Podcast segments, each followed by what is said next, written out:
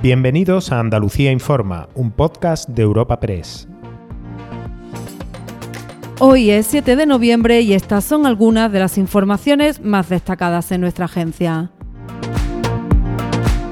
La política nacional se mantiene esta semana enrarecida y Andalucía no está al margen. Las protestas ante sedes del PSOE por una posible ley de amnistía están provocando cruces de acusaciones entre los principales partidos. El PP se ha desligado a nivel nacional de estas convocatorias de protesta y asegura que ellos quieren canalizar la indignación de la ciudadanía en otras cívicas y ordenadas como las que ya están previstas este domingo y para las que los presidentes provinciales ya están llamando a la participación en nuestra tierra. En Sevilla, a las puertas de la sede regional del PSOE, se concentró anoche más de un millar de personas. También ocurrió en otros puntos como Málaga o Jaén. Juan Espada, secretario general del PSOE en Andalucía, ha pedido unidad y firmeza ante quienes propagan odio, mientras desde Vox hoy han registrado una iniciativa en el Parlamento andaluz para que se celebre un debate general sobre la amnistía al proceso. Escuchamos a su portavoz, Manuel Gavira, pero también al portavoz del Ejecutivo andaluz, Ramón Fernández Pacheco. Para eso vamos a registrar en las próximas horas una iniciativa en este Parlamento para poder hablar de la amnistía y de los regalos que el gobierno de Sánchez quiere hacerle a los independentistas catalanes.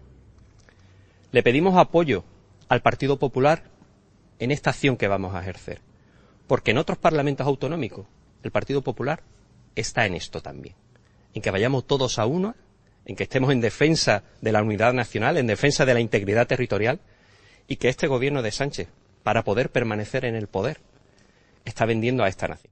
Desde Andalucía, desde la Junta de Andalucía, asistimos con mucha preocupación al clima de quebrantamiento de la convivencia que las decisiones políticas del presidente del Gobierno en funciones están ocasionando.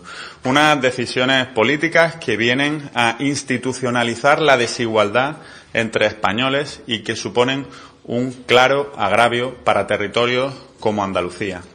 Me gustaría dejar claro, en nombre del Gobierno de la Junta de Andalucía, que seremos inflexibles y que defenderemos donde haga falta la igualdad entre los españoles y los derechos de todos los andaluces.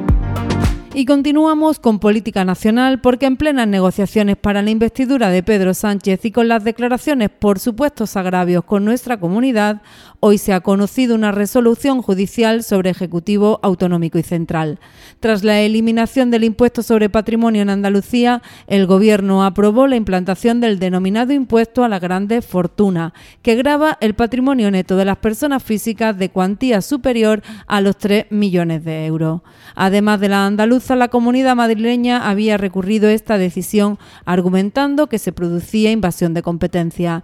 El Tribunal Constitucional ha contestado al recurso madrileño rechazándolo. La portavoz del Gobierno, Isabel Rodríguez, ha valorado tras el Consejo de Ministros esta decisión. Saben que es una decisión importante eh, que adoptó el Gobierno en aras a lo que creemos es una fiscalidad eh, que ha de ser justa para poder llevar a cabo una política, como en este caso eh, mostraba la ministra de Educación en materia de educación, en materia de becas, para poder converger eh, y para tener un país más cohesionado socialmente, se, se, precisa de una política fiscal justa. Es en lo que hemos trabajado durante estos años y desearíamos seguir trabajando en los próximos, en los próximos años.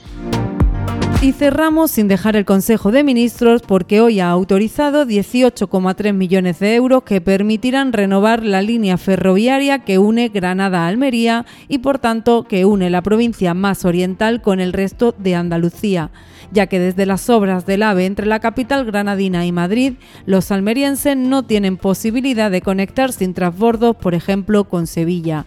Hoy se ha autorizado licitar la redacción de cinco lotes que comprenden 180 kilómetros de las líneas Moreda-Granada y Linares-Baeza-Almería. Se definirán las actuaciones de renovación integral de vía y la adecuación del trazado y la plataforma, para así incrementar la velocidad máxima. También se tratarán puentes, trincheras o terraplenes y drenaje. El delegado del Gobierno en Andalucía es Pedro Fernández. Pone de manifiesto el compromiso del Gobierno de España con las infraestructuras ferroviarias de Andalucía.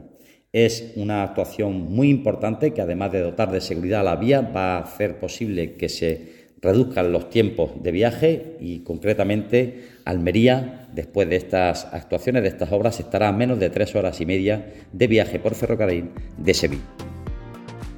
Recuerda que puedes encontrar estas y otras muchas noticias en la sección de Andalucía en nuestra web europapress.es.